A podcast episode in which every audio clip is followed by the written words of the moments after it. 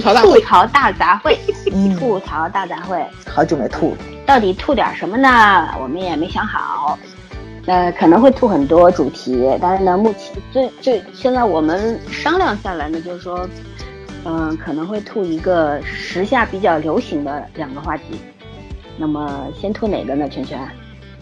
先吐哪个呀？嗯，都行啊，扔钢镚吧。扔钢镚儿，谁看得见？鬼看得见呢？那就那就那就让早人钢镚。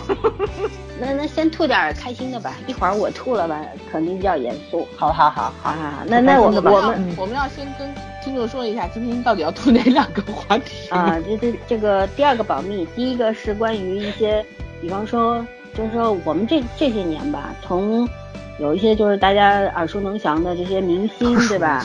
嗯生活作风出现了大问题，比如说婚内出出轨呀，什么鬼呀，什么 什么鬼呀、对啊，就各种让人大跌眼镜的这种事情出来，然后呢，又为了自己的利益各种掩盖，掩盖不住了呢，各种那个派水军上来撕逼，对吧？对然后呢，对嗯，粉丝互撕，嗯，，对各种刷话题，嗯，但是呢，我们今天无异于去指责这个明星到底干了干了什么，我们可能就讲一些大家都知道的，他们干了点什么。这个我们不会去延展这个话题，但是呢，我们主要是我觉得我主要想吐什么，吐一些我们在微博上看到这些话题之后，微博上面出现的形形色色的这种 评论啊，对对对，嗯双引号众生相，嗯对，真的是人间众生相，一时激起千层浪啊！所以说呢，我们今天就吃饱了是干，想特点这个。因为最近我们太严肃了，天天讲严肃的剧电影，对，听众也被我们折磨坏了，我们自己也嗯脑细胞也死了不少，所以今天就胡说八道，嗯嗯，希望大家能够开心，因哦为我我今天看到，嗯，喜马拉雅。还有网易都有听众在跟我们说，就喜欢听我们聊天，我们今天就聊给你听。对对对，还有我呼吁一下大家，大家能不能推荐一点比较脑残的偶像剧啊、网剧啊给我看看？我实在是太需要这种东西来让我开 happy 一下了，太难过了。有啊，总裁在那个上，网剧我在下网。剧小白甜不是挺这个太羞耻了，我看不下去。嗯，我就你推那个《狐狸的夏天》这种就就很你比较好点好吗？狐狸的夏天到底是什么呀？哎呀，你去看吧，不用我讲了，我一讲就耽误时间嘛那个小姑。娘我印象还蛮好的，今天有报谭松她要韵，对对她要和我们某个人合作的消息，我觉得如果是她的话，我还蛮开心的。对对，小李吗？对，啊，跟跟李易峰是吗？哎，那不错啊，不知真假，就是看到了，我觉得嗯，他如果是的话，我两很开心个爱吃的胖子在一起演戏，哦，这这这你能不能不要这么这吐槽？绝对花絮比正片儿好看，好那是在吃吃吃，肯定是，嗯，我跟你讲，我今天跟我朋友打电话的时候，然后就在说说说一个年龄上的问题，然后我朋友就问我说，当时说我说我妹说什么什么什么，后来我朋友说，哎，你妹还是年轻人，然后说什么八九年的，上次那个新闻出来是八九年，八八年的中年妇女，八八年的中啊年妇，女，对对，八八年算中年妇女的，八九年还能勉强算年轻人，对，然后奔向中年你妹是八，九的吧？然后我当时脑子里直接蹦出来，因为我妹当时在旁我旁边坐，你知道吗？嗯，我我想都没想就给我朋友打电话就说没有，我妹八七年的也是中年人，我妹就那样看着我，我八九的，然后我脑子里就蹦，我说哦李易峰八七的，然后我妹就一直说我他才是你妹，那是亲妹，我脑子我就说错了，你知道吗？哟，李易峰要是在韩国的话，这时候当兵去了，八七年的，对啊对啊，八七年该当兵了，三十了该当。兵了，对对对，嗯，哎对，李敏镐是不是已经入伍了？五月公益我不知道兵，公益兵，我知道我们家朱元是五月十六号入伍，嗯，他为什么去当公益兵啊？鬼知道他身体不好吧？他不是老一一吃就容易胖吗？也是一种病啊。哎，那那那好像全世界好多人都是这样的病。那夸一下我们家圆圆，我们家圆圆是陆军现役，嗯，嗯，挺好。挺好挺好，呃，卢李出来能演不是我跟你说，我开玩笑，刚才那个什么李敏镐好像，因为他以前出过车祸，哦，对，有钢钉，出过车祸，所以所以说他的那个腿不行。对对，他有钢钉，嗯嗯，然后然后他好像因为说一般他们，嗯，嗯，因为他一吃容易胖，其实好像听说是有什么肝还是什么有点问题或者怎么不太好是吧？他容易肿水肿。对嗯，当明星都有点问题，对吧？身体不好，累的累的累的累的。我对他没 意见，没意见啊，粉丝们别生气啊。啊，没有没有，嗯你看小囧子瘦成什么样了？哎呀，他不不爱，明明一个爱吃的人，然后瘦成这样自太虐啊，可怕了真是。嗯，所以每次上综艺吃吃那个东西，吃道具，都跟饿死鬼投胎似的。其实人自制力太强也不好蛮辛苦的，对对，嗯没有办法。能能进入正题了吗？什么意思？你们这不已经是正题了吗？这不在聊吗？正题是吐槽大聊这个吗？杂烩哪有正题？刚刚已经讲过主题了，就因为这个主题明星是们的啊，这个乱七个八糟的人私生活问题。对就是我们现在代表了众生相的一种，就是浅迷妹的状态，就是我们没有到高阶迷妹，我们是浅迷妹，对你发小迷妹不是新脑残词儿，，mini 迷妹。这这来来啊，那那那我开个头吧。其实我就问个问题，你们你们觉得像明星的这种私生活应不应该像卓伟爆大家的这个黑料？你觉得卓伟这事儿干的对还是不对呢？这没法说，两种职业吧。不不，你 一定要选择一个对还是不对，就是从一定要大选一局上。对对对，那对，我说吧不对因为我就爱八卦，没八卦我活不了。不对。站在我个人立场上，如果我是明星本人的话，我一点都不开心我的隐私被爆，除非是，除非是明星愿意自己愿意炒作。对你站角度不一样，你看他站在明星角度，我站在我一个粉丝角度来说，我当然希望了。嗯，对啊，但是我觉得每个人都有人生被尊重的一部分啊。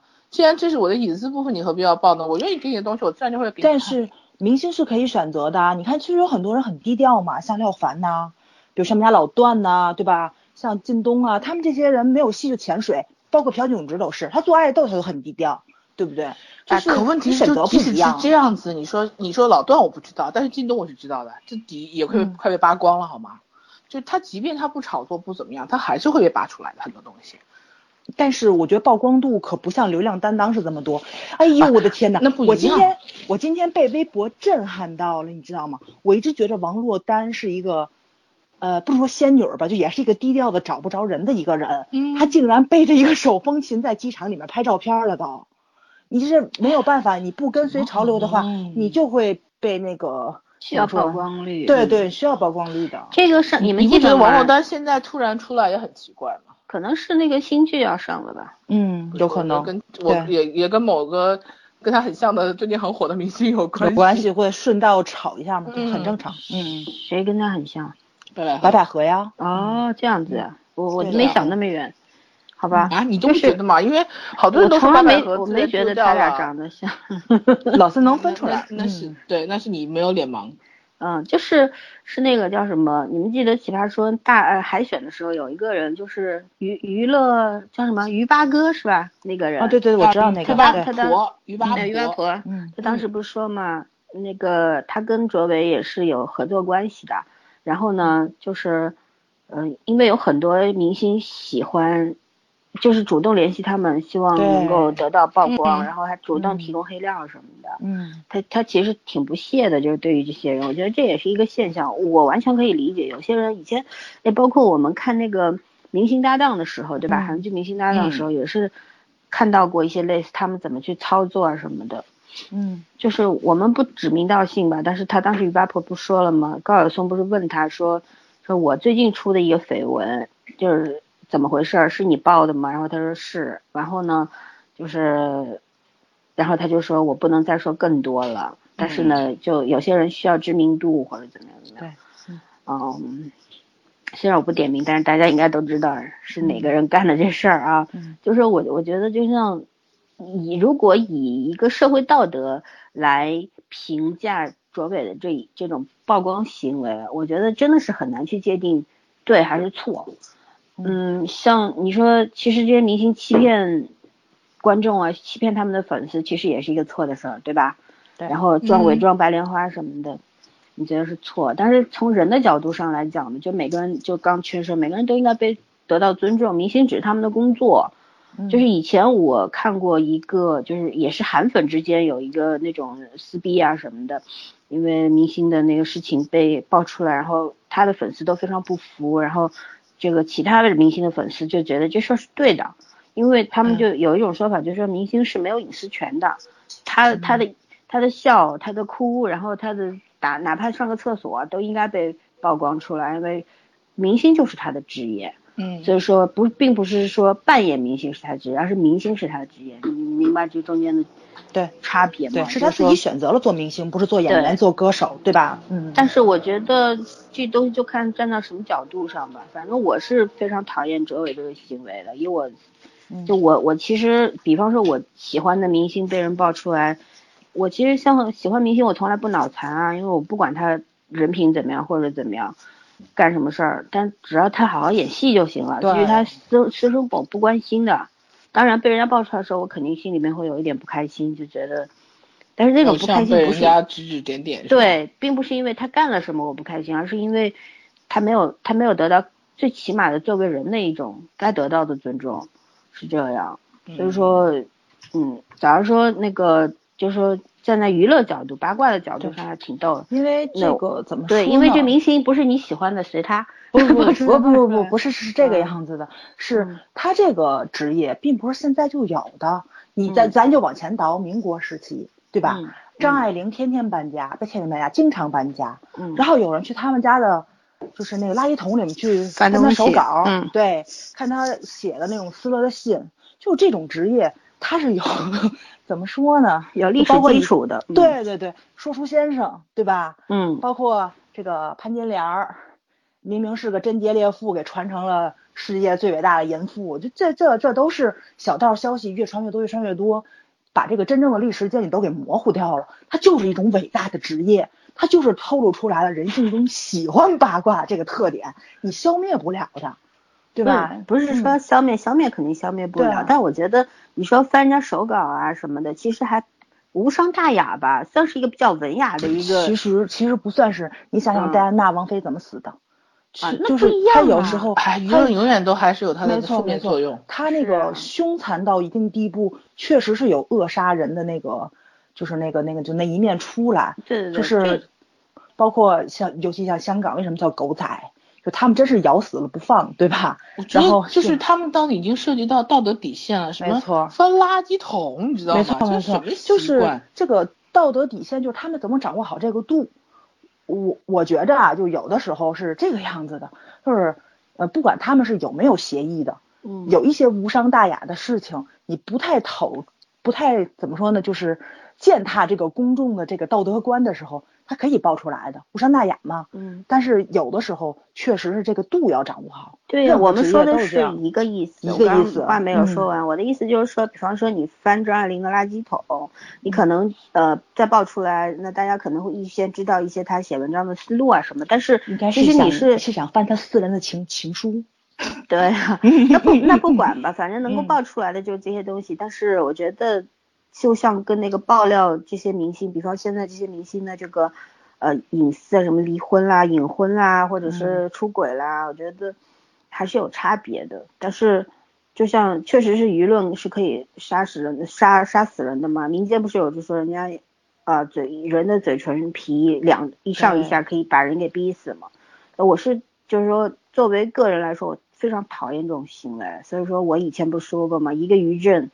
一个卓伟是我觉得最劣等的人，就他们属于就是人当中最最劣等的那个种类了。对，把风气带坏了，对吧？对对对。对啊，狗仔和水军是我完全不能忍受的两个职业。其实咱们以前真没这么低贱，我觉得自打香港回归以后，这事儿尤其严重。不是，大家好像看到了另一扇世界的致富的大门，你知道吗？对，然后再加上韩流过来之后，韩国那粉丝文化过来了，更可怕了，就我觉着。嗯，那也不能怪别人。嗯，这个东西是要靠你自己去做一个道德规范和约束的。说白了就是，如果这这就有点像说到行贿和受贿一样，你是说谁的责任更大？其实就这个，我觉得可能就跟老三一块探讨那个严肃问题有有点关系，就是大众的分辨分辨力的问题。哲学到就要上到哲学层面了。啊不不不哲学，是一会儿一会儿老三要讲的那个问题，不其实就跟公众的这个道德观，还有你对这个事情的分辨力的关系嘛？有很多很多时候就是，咱可能看问题有深有浅，或者说是道德感宽泛一点，然后还是那个比较严谨一点。应该就是说你的道德底线有多高？其实我觉得道德底线这东西是个特别没底线的事儿，因为你的底线是会根据你的喜好慢慢不断的上上下下的，对吧？像坐电梯一样。但是呢，我觉得就是。我我们只代表自己的个人的想法嘛，对吧？肯定很多人会觉得，哎呀，太过瘾了，这些明星就该死，就他们给了他们拿了那么多钱，他们不好好当明星，然后呃不好好演戏，整天搞三搞四啊，整天不做道德模范什么。其实我觉得像有抱有这种想法的人，其实其实挺可怕的。你们有没有觉得？嗯，就是其实人家就像比方说，他们是选择了一个把自己曝光在公公众眼下的这个这样的一个职业，但是你说这个是原罪吗？我觉得不是吧。对，假使假使大家都怀着这样的想法的话，那他们选择这个这个职业就是原罪啊。如果你要欲加之罪，何患无辞？他就算今天没有出轨或者怎么样，但是他做了一些不符合你道德标准，你你的那个。这个居高临下的道德标准的情况下，那他也是该死的，对吧？就是我我我是觉得，就是说我们不需要对这种本身出轨这个事儿，先要声明，出轨这个事儿、劈腿这种事儿，或者说什么婚外生子啊，什么这种事儿，都是非常。不对的事情，对吧？可能有些东西你在法律上、法律层面没有办法去指责他们，也没有办法判他们的刑，但是在社会道德层面，他确实做了一个坏的榜样，因为他是有影响力的、有号召力的。对，你一个普通人做了这些事儿，你影响不到别人，可能只能影响你自己的家庭。但是这些明星做的话，他有上上千万的粉丝，然后大家老百姓、中国老百姓都认识他们，嗯，然后他们这样做了，肯定会有不好的这个。情况出现有很多不好的影响，对吧？对。但是我就觉得，就是说人还是最最重要的一个人类社会最基本的准则，我觉得是互相尊重。嗯。这这个是我一直是的，就像我们有时候看到很多那种特别不好的事儿，或者是不好的人，你我觉得我我会做的第一件事情是冷静下来，而不是上冲上去就骂，或者是冲上去就就教育他或者怎么样。而是让你要冷静一下，你要想一想这件事情，如果你现在骂他会不会有作用，或者说你骂他用什么方法骂，或者是 用什么方法骂？对啊，你你要教育他的话，你以什么立场来教育？嗯，对吧？这方法也非常多，但是我觉得就去曝光明星的这种隐私，尤其是这种不好的隐私，其实对社会来说也没有什么正面影响啊，对，只有负面影响会多于多过正面影响。你说？就就就现在就讲到重点了，比方说，肯定不可能说啊，因为白百合或者因为文章这个婚出轨啊，或者怎么样，或者他们呃离婚，呃隐隐藏自己离婚的真相或者怎么样，再来再来夫妻两个呃因为离协议离婚了，但是还出来骗钱啊或者怎么样，这些大家都会会接受到一些比较坏的影影响。但是你觉得这个是罪魁祸首吗？我觉得不是，真正罪魁祸首是什么？是大家从他们他们这件事情。上面能够得到一些什么启发，我觉得才是最可怕的，对，对吧？嗯，其实，嗯，其实这个话题，我觉得跟那个真人秀也有一个同样的意思，在我特别不喜欢真人秀的后期剪辑，就是我那阵特别喜欢看吴京嘛，嗯，然后我就我就记得特别清楚，就是包括就是其他情侣或者夫妻之间的采访。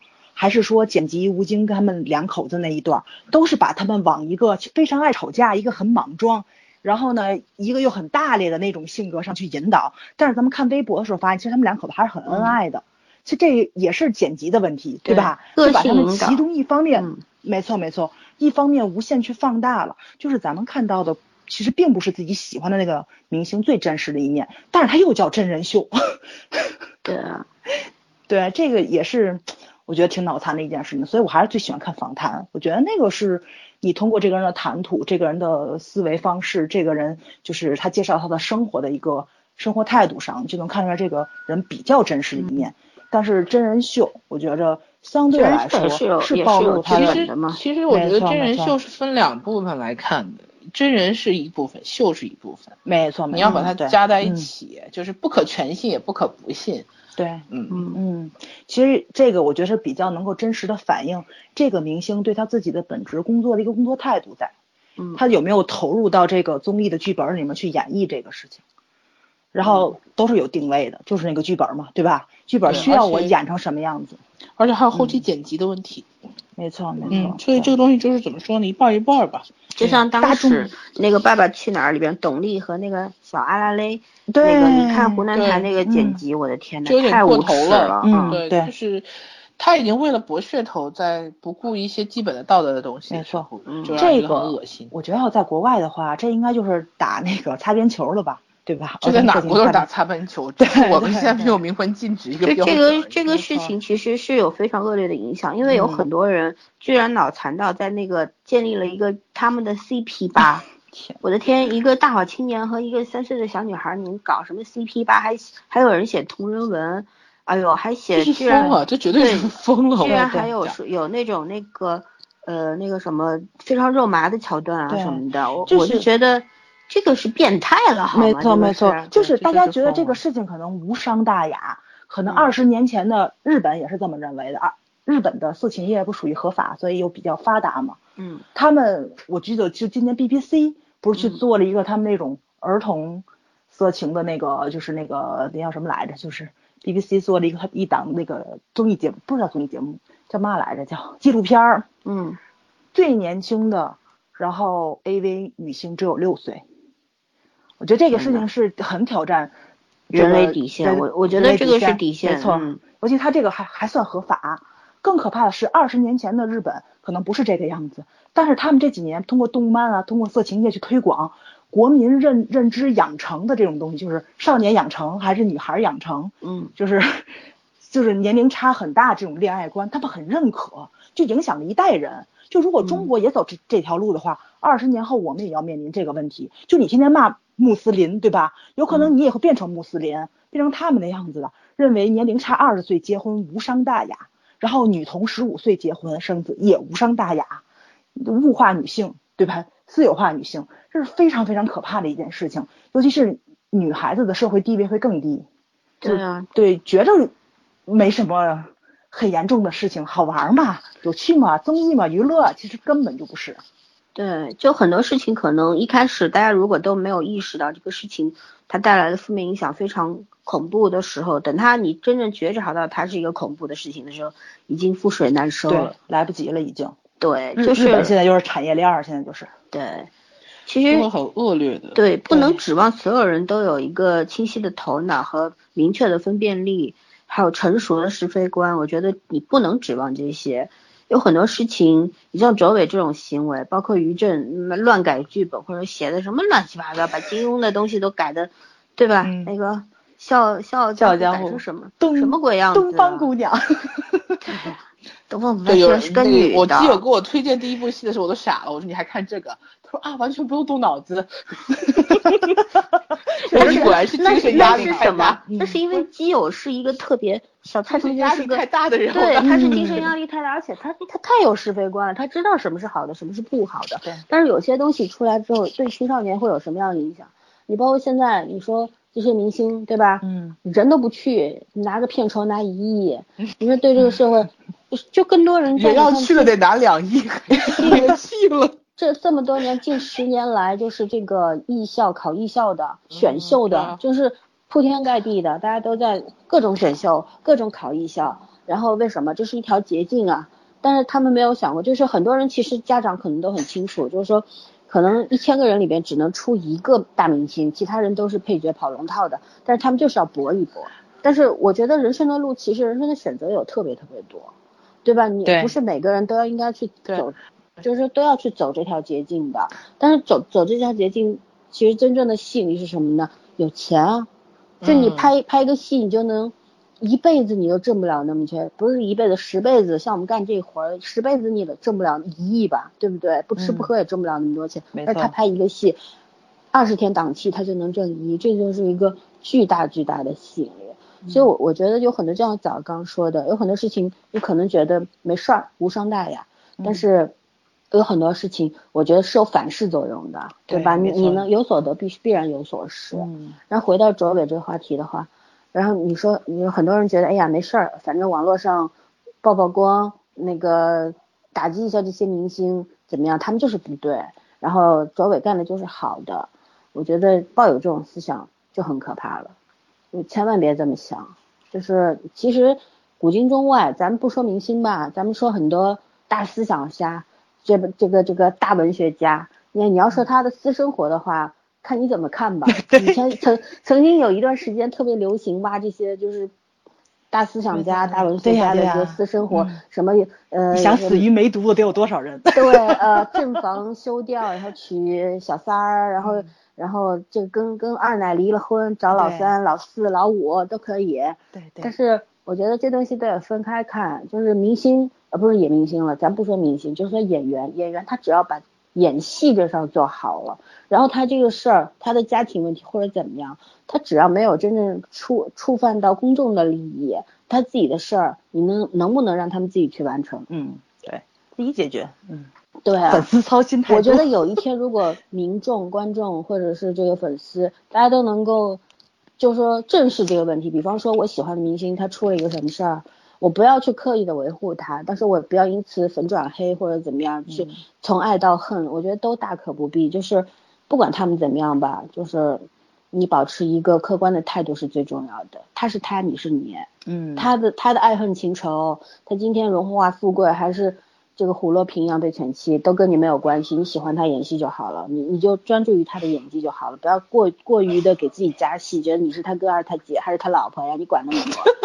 你还是他妈的，是就是就是，我现在觉得粉丝就很搞笑，就是他的所有的决定都要粉丝来说，嗯，他最做的对，他做的不对，我觉得他应该这样，他不应该这样。你没有资这格评个年纪的人，价连。妈都管不了了，好吗？我想说，有一对啊可逗，我觉得还有事业粉儿这么一说，然后给他做事业规划哎，那是经纪人的活儿啊。粉、事业粉，哎，我现在不知道好详细，什么人品不人品，你哪知道他什么人品啊？他给你看的只但是我们待会儿给你看的讨论一。下这个问题。我刚刚记得森森那话，他他讲的有点远的之前的那句话，我我我加了一点东西啊。嗯我是觉得现在这个中国这个造星文化呢，成产业已经已已经毋庸置疑了。嗯我我这两年特别感慨的是什么？你看，呃，什么章子怡啊、赵薇啊，就他们那一波演员，也不是很久以前的事情，就我们小时候他们红的这些人，对对，基本上都是在呃毕业之后红，而且一定是因为作品红的。对，没错。然后那个时候选秀也有，但是没有像现在这么猖獗，就是这种感觉，对对对对已经不是猖狂，我觉得就是猖猖獗，对，真的。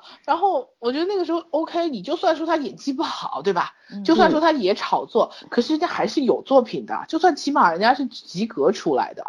现在是开始童星一路从小开始，嗯，啊、养成，最最夸张就是家世背景好的，那是最夸张的，就是有先天条件的资源在圈子里面，嗯。一路从小媒体炒作到大，嗯。嗯，就是从进了电影学院之前就开始炒，对，然后电影学院、中央戏剧学院、上海戏剧学院什么什么什么，就这几个，每一年。嗯每呃每一年就都要把这个名字排的一排就是这几年这几年，然后那些真人秀那些小演员，然后排名从那个戏叫一个多，粉丝也也在跟着叫，然后媒体也在跟着叫。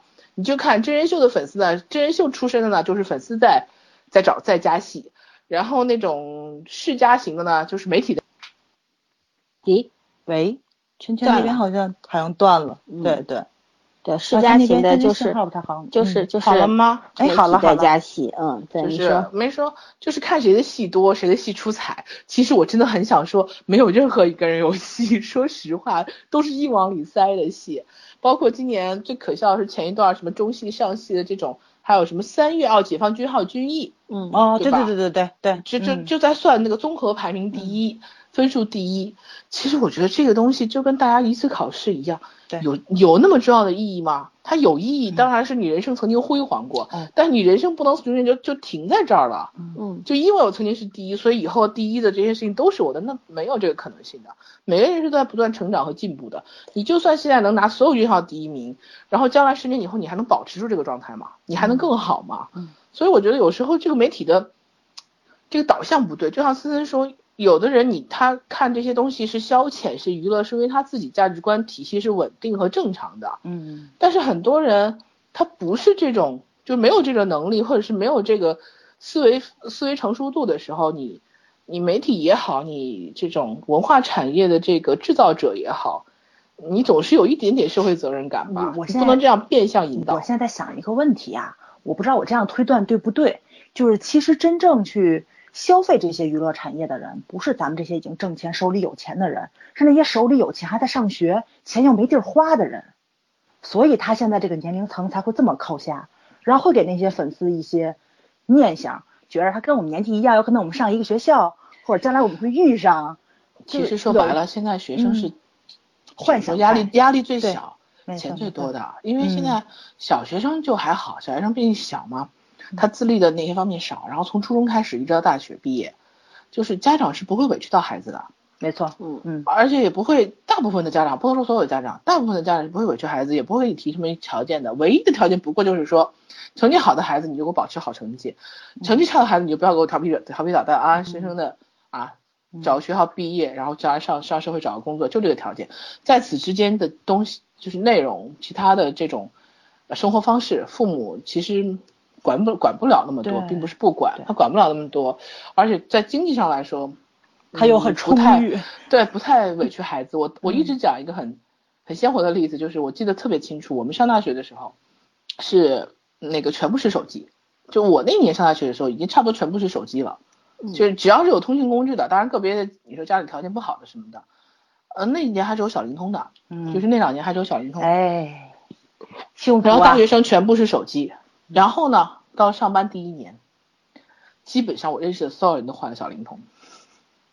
哦这是一个非常便宜现实的，对，非常现实的，因为大部分人上班了以后 都不再跟父母要。我再跟你说一下，环境不一样啊！我的手机就是到到大三自己存钱买的，存了两啊，年但。但是是，但是就是说，很多孩子还是父母给的嘛。到包括现在的孩子，呃，那那换手机就就跟说实话，就跟我们当年换个什么啊，换个书包，对对对对，换个书包、换铅笔嗯或换支笔差不多。没错没错，这倒是真的嗯，但是但是我就是当时我很感慨，为什么上了班之后大家都都换小灵通了？其实你说通话质量上还是有差别的，就是我们都开始知道什么叫挣钱不容易了。嗯所以孩子们的钱是最松的钱，所以为什么会有这么多偶像？你一调查他的那个受呃，就是说受众群体最大的群体都是学生，对，就学生有钱也没有有钱去去干追星这些事儿，所以你说咱们也没有咱压力们咱们担心是很正常的吧？对啊这些人就是刚才你们俩说的，他其实三观没有形成，对吧？然后又不坚定，意志又不坚定，容易被诱惑，容易被这个怎么说呢？被思想改造。所以二十年以后，当当他们成为咱们这种成年人的时候，就是可能就会创造一个不一样的时代。哎，可是造星运动还有一个问题，就是嗯有的人是只是为了偶像明星去追星，有的人希望自己变成明星，这个事情才更可怕。那就是最可怕的是希望变成明星的老婆。呃，不是，明星的老婆也还好，就是说那种那种脑残终究还是少，大部分人会随着年龄的增长，嗯，慢慢的接受现实。呃，就是他老他有老婆，但不会是我。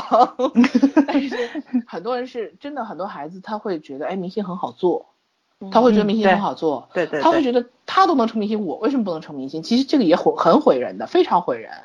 首先，明星真的没那么好做，其次就是说这条路是很窄很窄，越往上走越窄。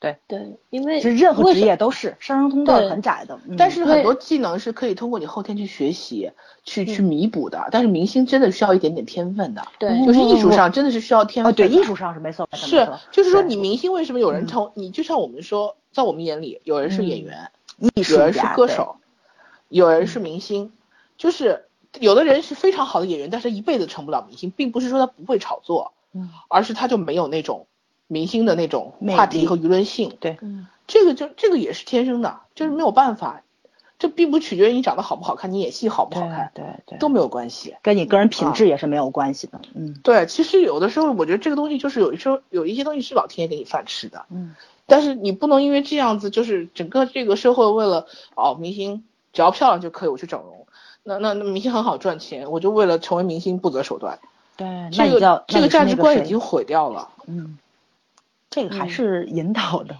我身边有这样的孩子，嗯。我真的，而且是是自己特别自信，但是我大家都觉得他不可能。奇葩大会上不就有吗？那个叫什么刘子晨还是什么的，他们不都评价他是一个没有灵魂的人吗？那个孩子确实是，我觉得是，人家现在没有自我人家现在把嗯一脸五十多根玻尿酸儿酸都融掉了，嗯然后人家然后呢？人家就表表表明说说要做一个真实的刘子晨了，嗯，但是我觉得他除了脸有变化之外，其他没有变。现在很多他就是立志要做一个网红啊！对对就啊就从这个话题可以延展一下，就觉得现在为什么有那么多人愿意去做主主播？前两天腾讯新闻有一个说，最美空姐又辞职之后做主播，月入十八万，对吧？就是其实可能来钱容易，很多人会觉得为什么去做主播呀？因为也也是写可以说是明星的第二梯队吧。当然他们进不了进不了大荧幕，或者是进不了电视圈。但至少做网红还是有很多机会，比方说网红嫁给了郭富城大爷，对不对？不是什么好事儿。我想起来昨天那个 一起过六十大寿，你大爷的！嗯，这这这就是什么意思呢？其实为什么人那么多人会去投身于？首先，我们中国人实在是太多了，对吧？一人出一块钱，我们就有十五亿，对对不对？所以说呢，就是说在中国挣钱其实有很多很多方法，这个时代造就了。很多的千万富翁，有些人就是一夜暴富，那是通过他的知识结构，然后他的运气，然后他的脑子来做的。就比方说做程序开发，或者是突然做了一个游戏发达了等等，对吧？对。但是像这些小网红，靠什么？刚刚我们进这个我们这个呃直播室的时候，不是直播，我们录录播室的时候，就是假如说他看了一下首页推荐，对吧？有很多小姑娘穿着小裤衩儿。然后穿的不能再 少，你们俩说的已经对 搞笑了。我说穿的内裤，我这一看不是小裤衩，小裤衩，就是这个搔首弄姿，对吧？然后男生呢，什么有呼麦，东北呼麦啦，你们知道不知道？还有个东西叫快手，今天看腾讯新闻，我知道，快手是什么呀？竟然不知道，不知道，竟然不知道。你竟然你你果然不是个网红，你果然很可 你果然 果然咱们成不了网红哈。对，没办法，就是说像这种人为什么会红起来？据说就是东北本身制造业的一个王国，对不对？现在后来这二十年落寞了，然后大批人从离开东北，但现在年轻人找到了一条生路，就是直播。直播有很多很多人都是从东北来的，我不是无异于诋毁东北。如果听众们如果是东北朋友的话，不要生气，我并不是要要去有什么。因为现在这个是个文化方向，嗯，不要不是太地图炮或者怎么样啊。我我很多人说二人转很低贱、很低俗或者怎么样，我只是觉得每一种艺术形式都有它存在的价值，老百姓喜欢就好了。但是我觉得像网红。网红也有高低之分呐，对不对？网红网红并不是一个贬义词啊，有很多这种科学，就是在科学界的网红，你就很值得对啊，包括其实有一些网红之前他是自己做生意做什么的，他对人家还是有努力付出的嘛。是的，就是其实你看奇葩说有很多网红，但是人家是有真才实学的。嗯，好喜欢古大白话。对，首先人很多人要搞清楚，网红这个不是贬义词，不要一提到网红就觉得网红这些东西很烂。我们都想做网红，没没本事而已，对不对？所以所以说，就是呃，先搞清楚这个概念。第二呢，就是说，呃，我没有开地图炮，大家东北朋友们不要生气啊，包括苏北的都不要生气啊。就是就是，我觉得就是说，一个地方如果它的本身的经济好起来呢，那这个地方可能文明文明程度就比较高，不会有那么多人去想要去做这件事，对不对？你说。那么一个很漂亮的空姐辞职去做网红，我们先我们不管她网红直播的是什么，据说她直播吃饭，那那我觉得也挺好的，对不对？据说以前那有很多韩国的网红妹子都是到中国来开频道，然后就吃饭。吃饭，对，他们那边没有嘛，对对对对，很火，很多人觉得挺好的呀，看他吃饭挺有食欲的，或者吃的挺美的，蛮好的。包括我们很喜欢那个叫什么，哎那个东东吗？不是不是，我我们有一个叫什么什么姐来着，就是网络上、微博上特别红的，要死了，我想不起来了，就是那个会讲话有点变声，一个瘦瘦的小姑娘。哦，Papi 酱。啊，对对对对对，就是她。那我觉得她也会去吐槽一些社会上的。时事啊，一些不好的事儿，娱乐界的，对，我觉得挺挺逗的。这些人他是导演系的还是编剧系的？对，很有很有才，对吧？你看他那个文字的组织口才都是还是很上乘的。没错，嗯。那我觉得这些东西都是好的存在，任何事情都是有一体两面的。但是不好的那一面，我我觉得觉得为什么会有那么多人去捧场，代表了什么？是值得所有的人去深思的一个问题。对吧？我们今天不做结论，我就提个问，大家想一想，为什么这些呼麦的啦，这些呃这个出卖色相的，甚至于说有这个直播那个啪啪啪的，其实色情是直播行业，对，还有直播这个脱衣服的、宽衣解带的，嗯，还有直播打人的、跳舞的，嗯，奇奇怪怪的这些东西，大家要去深思一下。对，还有一种直播，你们知道吗？是帮学生做作业的。嗯，也啊，哎，这不错哎，不是这种真的不好，就是不开始开始不是直播，开始是他不是家教不是家教，就是比如哦说有一个孩子最开始没有直播，嗯不是。嗯也可能会有收钱，现在应该是有收钱的。嗯一开始是在微博上出现的形式，就是一个孩子发题，然后一群，因为大家互相关注嘛，然后一群孩子帮解，然后后来就有大神呐、所谓大神什么都会啊，然后就就就开始帮人解题，慢慢就变成一个形式，你知道吗？就我不会的题放上去，付付款或者不付款不知道，呃，总有人帮他解。说白了，就跟我们小时候抄作业差不多。嗯嗯，你觉得这种形式是对的吗？其实咱们小时候抄作业，你也得知道这道题怎么做的呀，对啊讲讲嘛。你你有的时候抄作业，你你说谁没抄过这个事情？极少数人没抄过，我只能说。对对对嗯但是有些东西是重复的，我们现在想想，重复运算的那些东西，或者是嗯不考虑运算法则那些东西、o k 就就就我们大家都都会知道，有些事情太繁重之后，难免会想偷懒嘛，这是很正常。对可是你不能把它变成一种形式，没你知道错吗，？这太对了，变成一种嗯帮忙做作业的形式，这种就是整个违背了这个。呃，当当然，这是不说教育体制问题，就整个违背了留作业的初衷。嗯嗯但是现在老留作业也太多了，这你得承认，是啊，可问题是说嗯你这种形式是恶性循环，这是对啊，对对对，恶性循环。所以其实谁也嗯没有得到，老师呃学生形式化的给教教给老师东西，老师形式化拿去应付上级，就是这样。嗯对对对，对啊嗯，所以说整个教育就在往下坠，对啊，就就是一个就是说飞速下下这个互滑的一个速联网度。已所以成了一个刹不住车的一个，很多东西是在进步没错，可是有很多东西在退步，而且最基本的东西在退步。是一辆快脱轨的高速列车。对嗯，道德脱轨，说白了，道德底线脱轨，然后很多东西都已经刹不住车了。可是这个锅绝对不能让科技背。我觉得科技发展其实还是一件很好的事情，但是锅你不能让它背。科技是发展是很性的问题好的事情，对，管理道德管理需要人格健全和法治健全两件事情，就是这就是教育和法治，说白了。就是有一些重要的岗位上，其实是需要有一些理想主义的，对吧？咱咱以前在讲公检法、教师、医生这些职业，哎，你嗯知道日又又回到这个话题没有没有，嗯日语里面这三个叫这三个职业都叫老师，都叫老师，没错没错没错，确实是对。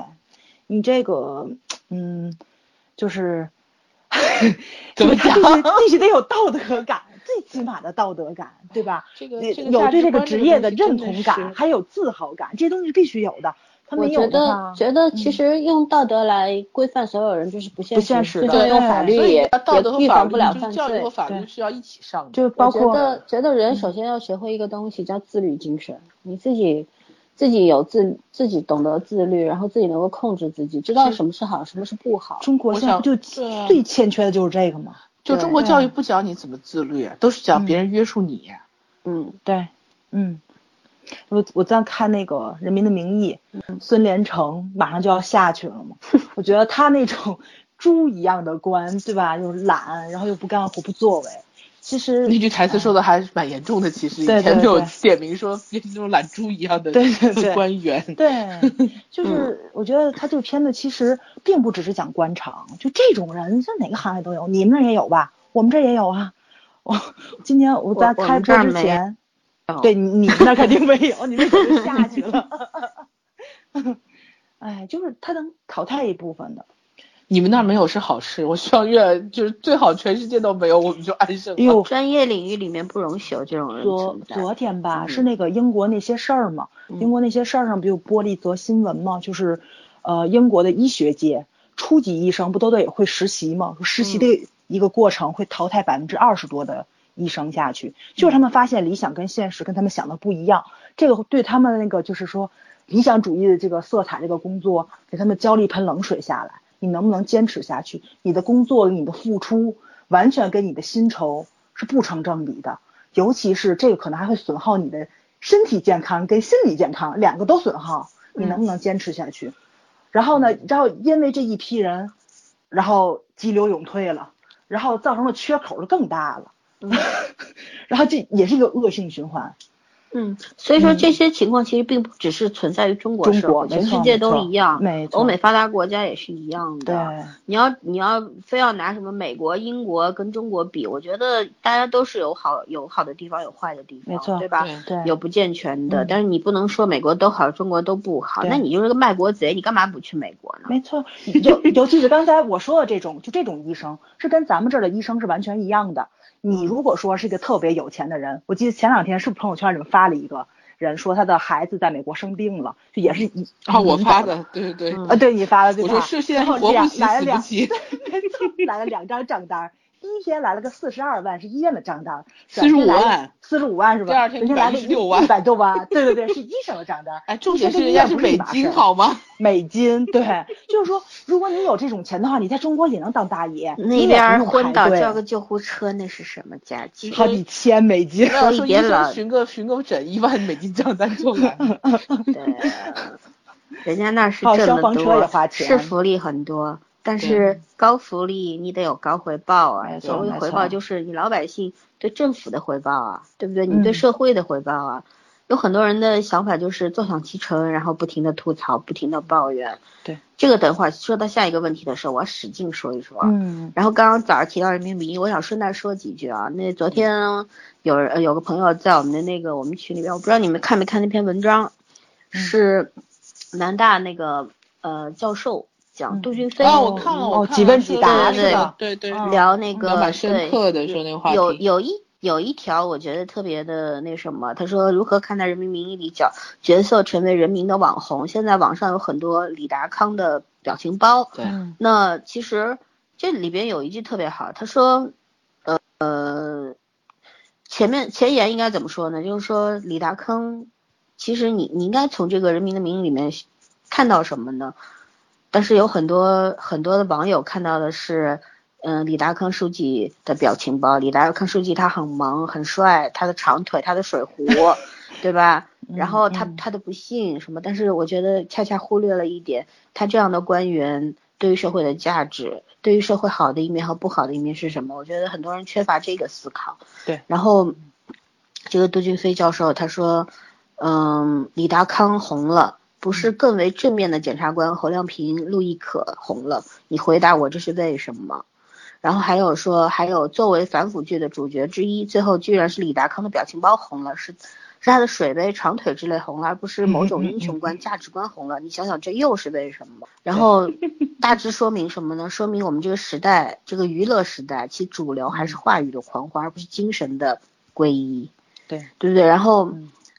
嗯，波兹曼在《娱乐至死》里边说，有两种方法可以让文化精神战呃文化精神枯萎，一种是奥威尔式的文化成为一个监狱，另一种是赫胥黎式的文化成为一场滑稽戏。我觉得我们两种都有。我们现在的社中国社会就是既是监狱 又是滑稽戏，唯唯独缺失了，其实，对吧？嗯嗯，就是人们，我不知道这是长久以来教育的。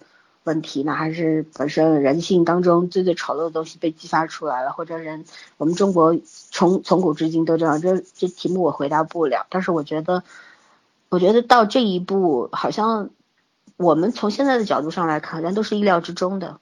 但是你也觉得很可悲这件事情，对吧？其实就是我们为什么从卓伟曝光这个明星的隐私，一直谈到一路谈到了。这个人民的名义谈到了社会教育问题，谈到了这个选秀啊等等，嗯带来的负面影响，我觉得其实就是在以以我们特别微小的这个力量，几乎谈不上力量的东西，在呼唤，就是其实人人应该学会的是正确的培养自己一个正确的思考方式，对吧？要要有好的是是非道德观，对吧？别总觉得。好像人生就应该走走捷径，甚至于那个里边，祁同伟经常讲一句，对吧？共产党员不是共产党员，说我们是从娘胎里来到坟墓里去。我觉得不，对，我觉得不是这样，就是就像人活着就是向死而生嘛。对，我们出来从娘胎里出来，其实就奔着死去的。有的人为什么一辈子碌碌无为，甚至于过得非常的悲惨，甚至于去犯罪去伤害其他人，对吧？但是有的人为什么活得你会觉得很有意义？我觉得每个人目标不一样，这是我们留给听众的第二个问题啊。对我，我在第一个问题讲完之前啊，我我那个我我让让我再留两分钟说一下。我们有一个问题，我们第一个问题就只讨论了一半。嗯，我想说就是我们之前一直在讨论，就是说这个演员的私生活影不影响？嗯啊，他的职业生涯。嗯，但是我我想反过来问，就是如果一个很好的演员，嗯。他角色很出色，他他塑造能力很强，嗯，然后但是他的私生活现在出现了问题，嗯，你你会不会觉得比较相对那些呃那那些虽然很红，但是他没有什么演绎的那个就是表戏剧表达能力或者是专业素养的那些明星，嗯，你会更容易原谅他？就是你的意对，就是说，跟作品有没有关系？你觉得这个演员的私生活跟作品有没有关系？我觉得没关系啊。嗯，我也觉得没什么太大关系。因为现在很多呃，当然也有很多是，我觉得这是有点脑脑残的行为啊，就是嗯上升到因因为他的个人的问题，上升到他的作品。嗯，我呀，就是我觉得其实这个出轨这个问题不大，我就特别想就聊是各种聊吸毒的各种各样的问题。就是各种各样的问题。就是其实我刚开始觉得，就这个应该是不受影响的，谁人都会犯错嘛，你改正就完了。嗯但是后来我看到一个网友提问，啊，我觉得他说那话就是也让我挺有就挺有触动的。他说的是，就是那些牺牲的吸毒，就那种那些缉毒警察，嗯然后对吧？然后他的家人，然后他的生活，他的那个就是拿的薪酬跟他的这个付出成不成正比？然后这些人就是咱们说的十几天出现一张表情包的脸，他就可以拿一个亿，他可以去吸毒吸一辈子。然后这种人，你应不应该让他出来？不是十几天表情包啊，就是说他，嗯。比如说这个人是个很好的表演，在表演上他是个天才，很有嗯。天分，他可以做到各种各样的形象，但是他就是吸毒，他只是自己吸毒，你不考虑他我我觉得是这样任何事情都要辩证的去看，这个时候就要这个唯物主义了啊，这个辩证 辩证法。哲学层面，对对对，嗯为什么呢？就是说，你你就像圈圈其实提问提的非常好，他说的是，如果这个人演技非常好，或者说他在某一方面非常有建树，然后你能不能因为他的才学去原谅他的私生活，就或者说，比那些没有演技的人，你更能够去谅解他或者对宽容他？我觉得可以啊，因为基础不一样。对，如果你什么都不行，你还巴望着别人原谅，凭什么？对对不对？如果嗯你有，你对起码对这个人类社会是有贡献的，但是有一方面，比方说大家非要讲人品或者讲道德的话，就这些地方他可能做的不是很好，甚至于他这辈子都不会改了。嗯但是，但是他的很多他留存在这个世上的很多东西，他可以帮助到这个社会进步。我觉得你是可以去谅解他的，为什么不呢？因为我们当然不是说你改正了就好了，我没有那么宽容啊，我是觉得这嗯事情要分开看。但是呢，有一些明星，比方说他明明屁事儿都不会，什么都不行，就是这种，对吧？嗯仗着嫁了个好老公，然后天天在那炒作，对吧？嗯，呃整天刷戏好多存在感，对我就 我就无法，你说戏外花絮比戏里面好看。对你有这劲儿，你好好拍戏去啊。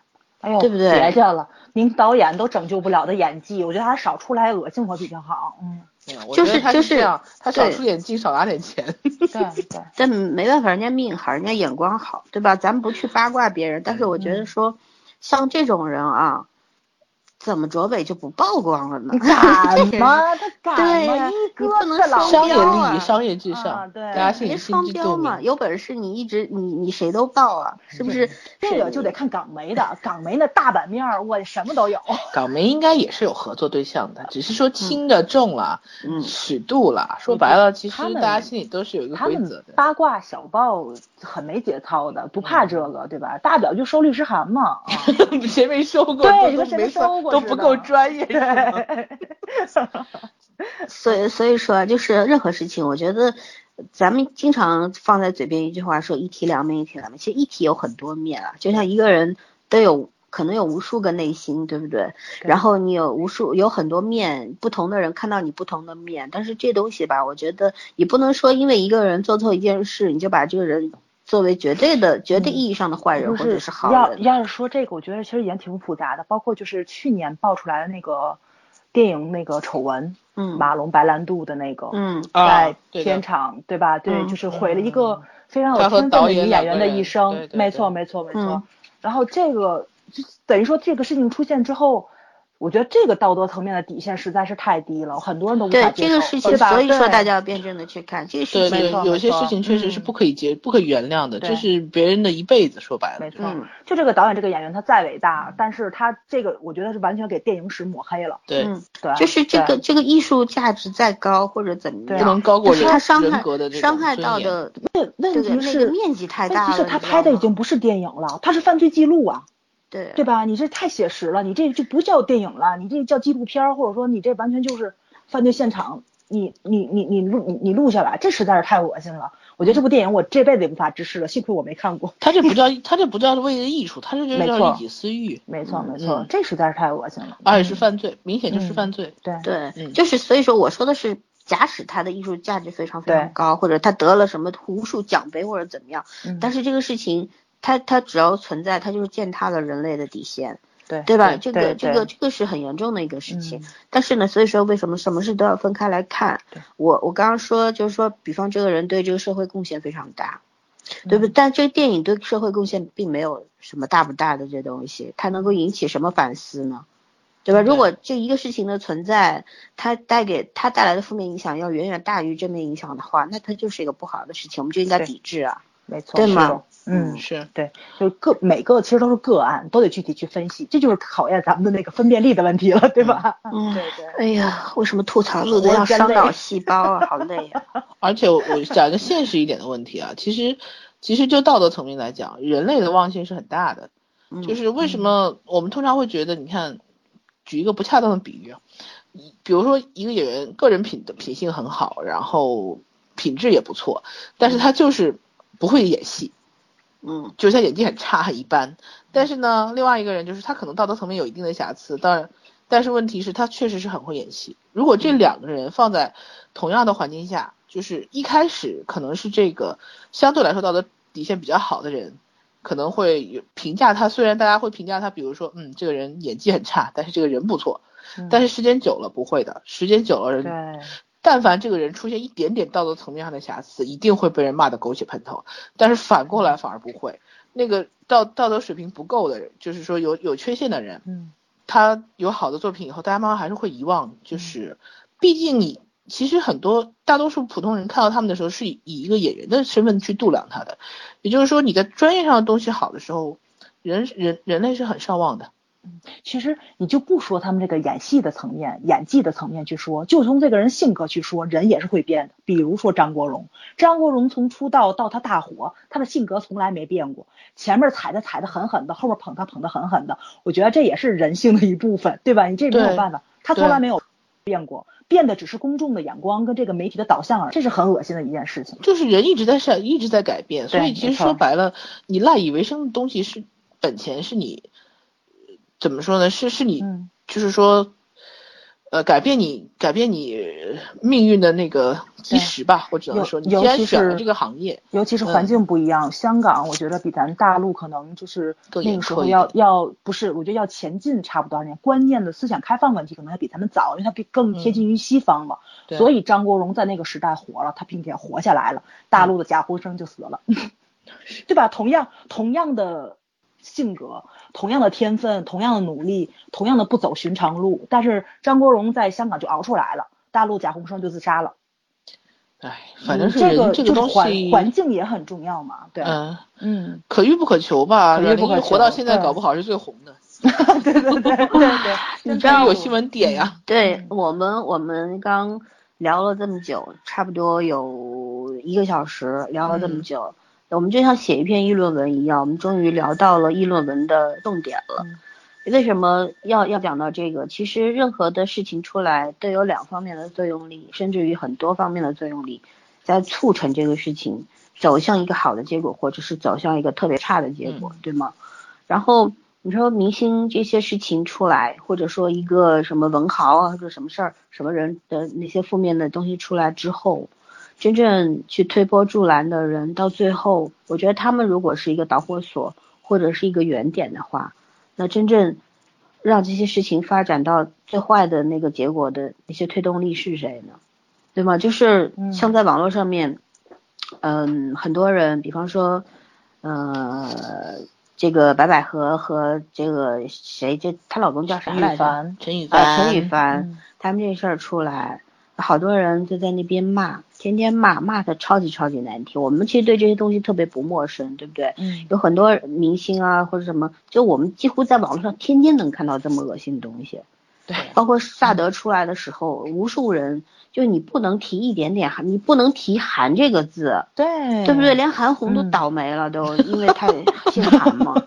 对，我觉得棺材里的韩信都很倒霉啊。嗯对不对？就就姓韩的同志们都倒了霉了，对不对？就跟韩国沾一点边，你就 就哎被骂的狗血淋头。今年那个不还表扬脑残粉了吗？说不错，没有砸韩国车，我都快乐趴下了啊！这就叫不错是吗？我就不知道怎么想，也算有进步，也算有进步。但是事实上，就是如果你关注微博、关注网络信息的话，就可以看到更恶毒。嗯，那那些恶毒的语言，我就觉得这些人是不是人生出来的呀？你学中文的目的是这个吗？对，嗯，对吗？就是呃，我觉得文字你不能用文字来践踏太多的东西啊，包括人呐、人大家都是一样的，就是你你就是说远了，就是怎么说呢？你这个网络上面这些恶言恶语、这些恶毒的攻击，我觉得不应该出自于人的嘴。当然，这种键盘侠啊，这种非常恶劣的人，全世界都有，不仅你中国有啊。咱也不是光说中国素质差，那个全世界都有这种垃圾。对，那我觉得这事情反映了什么？有很多事情，比方说像白百合陈羽凡这事儿，他们确实零一五年就协议离婚了。至于去没去民政局，你也不知道，他也没说，对不对？你不能下判断。对。第二，他这个事情出了之后，他们说是为了保护孩子，有很多人说吹牛吧，不就是为了挣钱吗？你又凭什么去判断他们一定是？为了挣钱，为了挣钱的，当然挣钱是一部分，但是我觉得可能每个人都有自己思维的死角，他们可能当时就觉得这个事儿，还是不要告诉孩子比较好。对，为什么不能用一个特别一一个比较善良的角度去看待这件事情？的，对吧？就再再说一点，人家不管他是为了孩子好，还是为了为了挣钱好，就关你屁事儿啊！对，就是没错，对不对？跟你有什么关系吗？他是明星，他他是。就要曝光他的很多东西给观众看，这是他的职业。但是我觉得他也有做人最基本的权利，他的权利你有没有尊重他？嗯，对吗？对，就我我觉得这个这个就是，所以我从来都不觉得什么，嗯，观众啊或者代表老百姓这一群的人就是就是一定是对的。对，一定是对的，一定占据道德制高点。尤其是，其实咱们生活中就有那种离婚不离家的现象也不少。对，就我这我身边就有，就是对吧？因为没有房或只有一套房，之后婚房，又不想分又不想卖，你怎么办？你俩还住一块儿呗？这有的时候确实有，年老的也有，年轻的也有。对，现实的很多问题，有很多问题是出。促使他们去，我们不是为了这两个人去洗白啊。嗯，我这俩人我都不喜欢，不存在洗白不洗白对，但是这是一种正常的观点。对我，我觉得不管怎么样，你有没有能力多一个角度，这是一个能力问题。你有没有能力多一个角度去思考这件事情，看待这件事情，这个很重要。你还是说的比较客，比较那个什么宽容，这不这不叫能力，这叫有没有这个意愿。大多数人是有这个能力，但是没有这个意愿。其实我觉得大，我觉得现在咱们社会上有很多人是没有这个能力的。嗯，他没有没有最基本的，你别看他同理心，好像看上看上去是一个成年人，对吧？但其实是我内心还不如三岁孩子。没有同理心，是是是是，就是我现在特别受不了，就是工作能力非常差的人，天天在朋友圈发励志鸡汤文。你把工作给我弄好，比你发一百篇那个强多了啊！黑鸡汤还是鸡汤好吗？而且就是再再说一个角度啊，我们这些人其实都是局外人。人家说当局者迷，旁观者清，对不对？旁观的人你是上帝视角，你似乎看得到事情的全部，但是当局者的话，他只能够看到事情的一个切切一个切面，而且他承受着这段感情带给他们的很多负面的情绪。对吧？内心也会有失衡的时候，他们可能只是选择一个比较好的东西。就像白百合这事儿和文章的事儿，我不能原谅的是文章，但是我觉得白百合这事儿我谈不上原谅不原谅，我只是觉得，如果非要说原谅，那可以原谅，但是以我的态度的话，跟我没关系。对，我只要我只要看他演戏就好了。但是像文章这个呢，我不能够原谅。嗯。就我觉得他们两个是有本质上区别的，因为一个不管怎样他协议离婚了，还有一个他是在婚内。婚内对，他没有对婚的基本的尊重。没错没错，嗯，尤其是我不明白，就是即使没有办理离婚手续，为什么女人就不能再恋爱呢？就把协议离婚，而且满两年了，他们对事实算事实上算离婚了，就是你你到了到了法庭上的话，也可以单方面判离婚。对对，就是。就大家就是呃追求平等嘛，我我不说女权啊，我就说追求平等，就是作为人来说，白百合有重新追求自己婚姻幸福、爱情幸福的一个权利在，对吧？他不管那个那个男性是什么身份、什么年龄，然后什么社会地位，就只要他也未婚的话，他们两个人是可以在一起，他们两个人做什么都行。但是还是有一点，就是说夫妻两个人。呃，既然已经离婚了，再出来挣这个钱，欺骗 观众，这事儿是不对的。不对的，说明观众情绪上受到伤害。对对对，但是你不能因为你受到伤害，你就把所有的东西都掩盖掉，然后就是就把人家说的一一毛不值。我觉得这是不对的。那个，尤其是大家也要看待一个问题，就是明星的微博有时候可能不是明星在管理，不是他自己发的，他有团队的，他肯定是有团队。然后新闻通稿也是。然后采访里的一些话肯定也是有稿子的，他们没有这么多功夫，天天就是处理这些琐琐碎的事情。嗯，其实大多部分就是你看到的明星，其实都是演出来的。你知道世界上有两件事情特别可怕，第一件事情是很多人说不要物化女权呃女人，或者说不要物化什么什么什么。嗯。但是我觉得所有人都在物化对自己，包或者是自己以外的人或事，我觉得是这样。对，这个这个是。可能很多人没有意识到这个问题，其实我们每个人都会这么干，对吗？就是，而且我们每个人都会双标，只是程度轻重有区别。没错，对。还有一个事情是，大家都觉得挣钱是一个目标，但是我要说的是，挣钱不是挣，就是不是你活着的唯一目标。嗯，对不对？是目标，我也想挣很多钱，但我觉得不是唯一目标。嗯，你生活最重要的是什么？所以怎么说呢？嗯嗯，我说一句话，我就说，其实想想，婚姻和感情都是非常私人的东西。嗯，站在这个家庭之外的任何人都感受不到这家庭里面是什么样子的。对，你看起来很恩爱的夫妻，也可能进了家门，互相连话都不讲。就像《人民名义》里面这个高老师，呃，不，高育良高育良，相敬如宾啊，那是。那不是相敬如宾，我觉得天天在演戏，大家都彼此都很累，但是必须要有这样一个共存的状态。最好的搭档嘛，最好的戏剧搭档嘛。尤其是吴老师的那个设定，轻度抑郁症的设定，我觉得特别触动我。就他不加这个，跟加这个完全是两个概念。对，我觉得这个反而让人觉得更合理，因为你看他尽心尽力的演了一个完美的妻子，可是人要完美是多辛苦的一件事情。没错，嗯，他太痛苦了，嗯，所以我们做不到完美，说对别人也宽容一点。对，嗯。然后我就想说，以前那个谚语讲的是什么？最最好的夫妻一辈子也有有。相处几十年下来，也许有不少于十次冲动要杀死对方。对，所以你不能凭借说怎么两个人会吵架的就不是好的家庭，然后两个人这辈子不吵架的一定是幸福的家庭。嗯，更所以我觉得，嗯，怎么说呢？就像森森说的，这个你既然协议离婚了，你你还有一些以夫妻的名义出来秀恩爱，这个有点夸张了，说实话。嗯，但是呃，就不，其实没有什么必要去评价人家。这这两个人的婚姻生活到底是什么情况？嗯，所以我觉得，既然大家都已经分手了，就双方都承认，不管不管这是这些狗仔说他们俩分没分，跟别人都没有关系。嗯，这两个人都承认，愿意承认是分手了，那所以所以以后的事情就跟着其实也没有什么关系，我觉得，没有必要抓这些事情一直在讲，一直在讨论。不要总是拿道德道德去评价别人，去要求别人。如果没有，你看，比如说今天。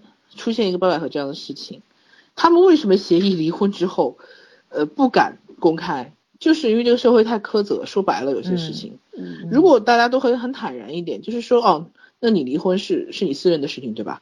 感情不好或者有什么其他的原因，但是我不影响我对你的看法，或者不影响你你那个你的工作职场，那我觉得可能会有更多人，包括恋爱，包括结婚。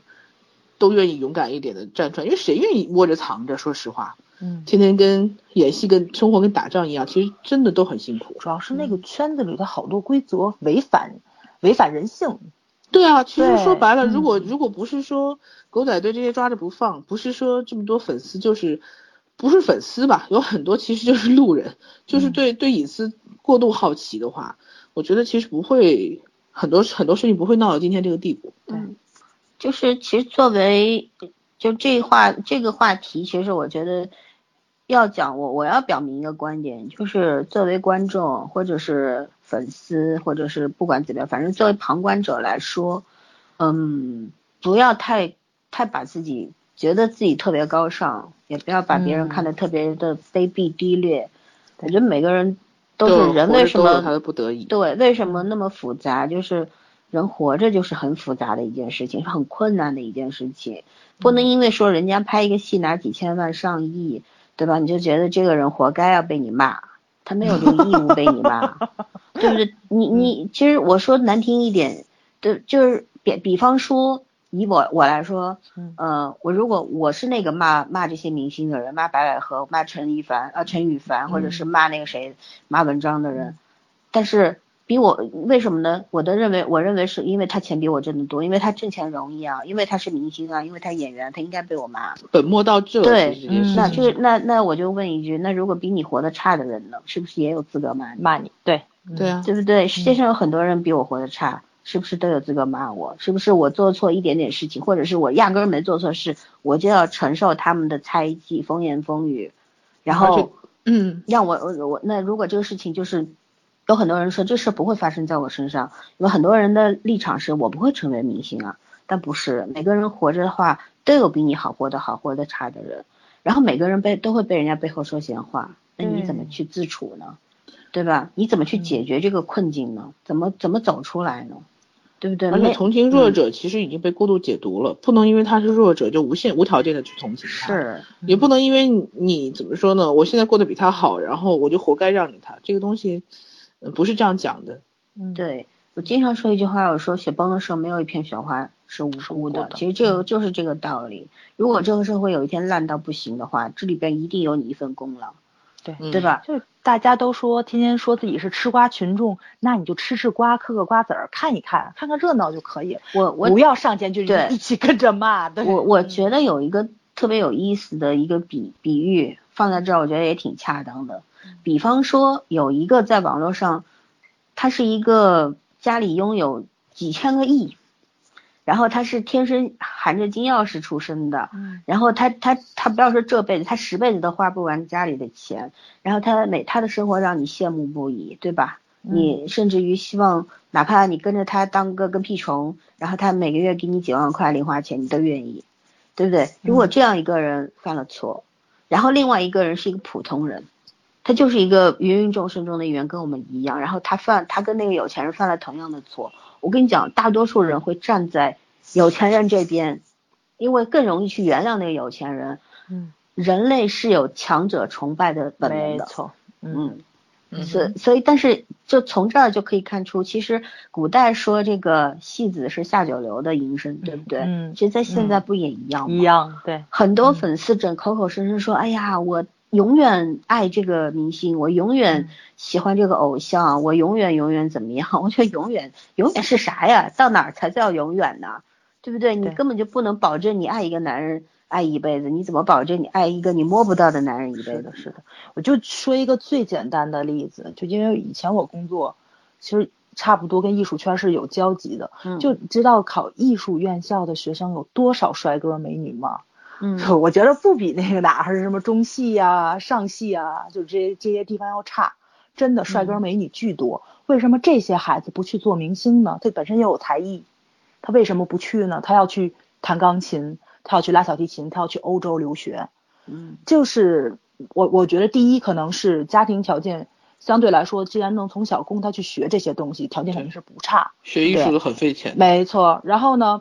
艺术圈其实是有相通性的，他会知道娱乐圈是个什么样的氛围，嗯，家里面是不会允许自己的孩子去在那种氛围下去成长的，所以说相对来说，就是跟你的外貌、跟你的才艺，你进踏入那个圈子，目的其实是不一样的，完全就是不一样，就是嗯，认知度上也是不一样的，包括我觉得报考那个就是那个演艺圈的人，肯定有相当一部分是想做演员。不是说要做明星啊，我觉得可能大家大众对演员跟明星这个认知度有模糊掉了。但是其实报考的时候，好多人就是想做演员，或者想做歌唱家，想做歌手，他是有这个认知度的。嗯。但是投入到那个圈子之后，才会模糊掉这个焦点。就像很多人就像在官场上一样，很多人刚呃做，比方说意气风发的曾经对，下我就是我我要这个为这个社会建设出力，我要改变这个社会现象。但是进了之后你就得随大流，不然你活不下去。有很多人是拿我活不下去，我必须随大流为借口的。所以说，往往那些永远在抗争的人能够得到尊重，可是大多数人的选择是随大流，你一边随着大流，一边去就去崇敬那些那些勇于抗争的人，这个就是。呃，这个社会的本质，人的矛盾性，这是本质。我想起，我想起来，昨天你们俩应该没有看到，剧透一下《人民的名义》，我看的是剧透版，嗯，泄露版。然后高育良跟侯亮平那段话，竟然说说海瑞，你看是前面那一段，你看三十多集是吧？我看到我看到三十八，我看到。啊，你们俩都没有我快。嗯。然后高育良后来跟侯亮平还有一段对话，就是侯亮平停止以后。拜访他的时候有一段话，高育良竟然说海瑞死在哪？你觉得海他评价海瑞是这样评价？他说海瑞为什么会死？是因为情商太低。呃，这个就是是这个样子啊。我我特别受不了海瑞的一点是，海瑞他特别的重男轻女，他把他女儿不是饿死了吗？不，就就因为他的因为他女儿特别小时候可能跟他的仆人有一下身体接触，他是觉着这样不守妇道，把他女儿活活饿死了。但是他生活那时代比较好，贪官多呀，所以他政绩比较好。呃，不不考虑这个问题，就是从清官和贪官上，因为他是就是侯亮平的意思，就是当年你给我们，你作为法学系教授给我们讲海瑞这个肃清贪官的这个怎么说激情澎湃的时候，就觉得那是个特别理想、特别有理想的一个法学系的教授嘛。嗯。如今也会变成一个这样子，然后后来他就说，他说当年我就发现。海瑞为什么会死？是因为情商太低。然后侯良平就说：“那你们当年怎么不给我们讲这个事儿呢？”他说：“我怕打击你们呀。”然后你就能看到这个前后高育良这个人的真的是无耻，你知道吗？就是他那种道貌岸然的两面，你知道吗？对，对他真的让人哎。其实我说这个人演活是演活了。我觉得高育良这个人很像中国家长，就是可能咱们以后做家长也会这样。我知道这个东西，孩子长大以后不适应在他的社会法则上，但是我会教给他阳光的那一面，对吧？就是那个正正向，你要正直，你要勇敢，你要什么？你再往后看，他陷害侯亮平的时候，手比谁都硬。我看我已经看到他陷害那个谁侯。你还往越往后看越那个什么，他手一点不不软。就是说，他他最像封建家长哪一点呢？嗯，就是如果是为这个家族好，不惜任何代价。没错。掩盖所有的东西，不惜任何代价。他其实还是为他自己，对，因为他是家长，为了家族中，他也在船上嘛，嗯，对他想当这个封建家长嘛，嗯，他要的是一片江山，对对，那个谁那个评价错他，嗯，有人是权力，钱不能满足他，没错没错没错，绝对的话语权一定要有，嗯，对，狮子座，那好是个狮子座，又开始了，贬你啊，高高育良不会的，高育良不会，狮子座狮子座嚣张在面上，他。藏太深了，嗯，哎呀，他他他是毛驴座，猪后座，好吧。天琴座流星雨是什么时候啊？不是昨是昨天晚上对吗？不知道啊，没有。我写说星座，太过分了。他他在说天象，他在说天天琴座流星雨是昨天晚上。你你还会这个紫微斗数？哦，不是，看过的。我在说我在说昨天天琴座流星雨。你许愿了？你没看吧？没睡醒。四月二十一号凌晨，哎，那四月二十一号凌晨就是今天了。今天，今天，今天晚上，对，不不睡了，不睡了，大家都。嗯 嗯，老 C 就又跑了，你们俩就跑吧。四月二十二号凌晨是今天过了零点，是半小时以后。你们俩数都不会数，你们数学是体育老师教的。今天都二十一号了。哦，我们俩不是不会数数，我们俩我们俩是已经过晕了。对对对，已经过晕了啊！我一直以为今天二十。好吧，信用卡该还钱了。好吧，这也这也算一提醒。对 对对，这大事儿这个。好吧，我没有信用卡。进入第二个话题。好，今天进入第二个话题是这样，就是说我们聊一下那个共共享单车的现象啊。我不是是，就说。为什么要聊这个呢？前两天新事项这公众号不是发了一篇文吗？嗯啊，这个文我我看一下题目叫啥啊？叫共享单车时代，我用电锯行侠仗义。里边呢举了讲了十个人，这十个人呢有七八个我是认识的，这些人呢是摩拜单车的粉丝群里边的一些粉丝。他们为什么叫行侠仗义呢？是因为有很多共享单车违章停车，然后甚至于加私锁、藏匿、藏起来让你找不着，破坏那个扫码那号。对，各各种各样屁事儿干出来都事儿。然后然后呢，这些人就天天，呃，不是天天，就业余的时间呢，就会去做一些好人好事，学雷锋，就是没有任何报报酬的，义务性质的，去把这些违章的车子举报，然后拿呃移到这个大家就马路上啊，然后规定的停车区内啊，这样。因为比方说一个小区里有五十辆违停，那小区外就没有车了，对对吗？所以说把它移出来呢，那其他路过的人或者需要用车的人呢就能用得上，这是一个很好的事情。那么新事项呢就写了以这个十个朋友为例呢写了一篇文章，特别长，大家有兴趣可以看一下。但是呢，在这这篇文章发于公众号的时候，其实下面有很大多数都是粉丝的留言嘛，摩拜粉丝啊或者是一些共享的共享单车。粉丝的留言，那大家都比较正向。后来呢，无意中我前天还是大前天，在豆瓣上看到新事项发在豆瓣上的这篇文，同一篇文啊，嗯，当时下面有一百九十七个评论，我看了以后呢，我心塞了半天。我举几个例子，就是说评论里边比较比较极端的，有一个人说共享单车的乱象并非个人个别人不遵守规则造成，也就不能指望个别人行侠仗义就能够缓解。呃，早年间我也举报过几辆被锁的共享单车，如今小黄车损坏达百分之八九，十之八九，我还举报个毛！摩拜无需投放，阻碍交通，令人厌恶，我为什么帮他维护车辆？给维基百科纠错是有意义的，给百度百科纠错那是蛋疼。共享单车同理，这是一个说法。第二个呢，说补充原理嘛，这不就是真恶心。然后违，他说第二个人说的是违规使用单车确实可恶，但这些以打猎为趣的闲人只是在给那些大商人无偿打工而已，也并没有从根本上解决问题，所以不要再声称自己是所谓的秩序维护者，这些人仅仅是为了满足自己奇葩的爱好而已。